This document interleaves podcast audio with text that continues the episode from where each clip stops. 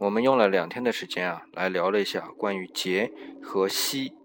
这两种相互矛盾的东西，到最后呢，都演变成一种文化符号，而且呢，都代表了比较美好的意愿。这个问题啊，非常有趣，就是说，不管这件事情本身是好还是坏，在我们的文化基因里啊，它都能衍生出一种美好的意愿。这种例子啊，其实很多。除了我们前面讲的节和夕之外，再比如说就是大白菜，本身也没好没坏，可是呢，它有另外一个名字叫做松，上面一个草字头，下面一个松树的松，哎，顿时啊，它的意义啊就和我们松树啊连接在一起了，而且还带了个草字头，说明它更加柔软，在柔软的外表下面啊，还有松树的挺拔，这颗大白菜啊，就顿时来形容文人的一种气节了。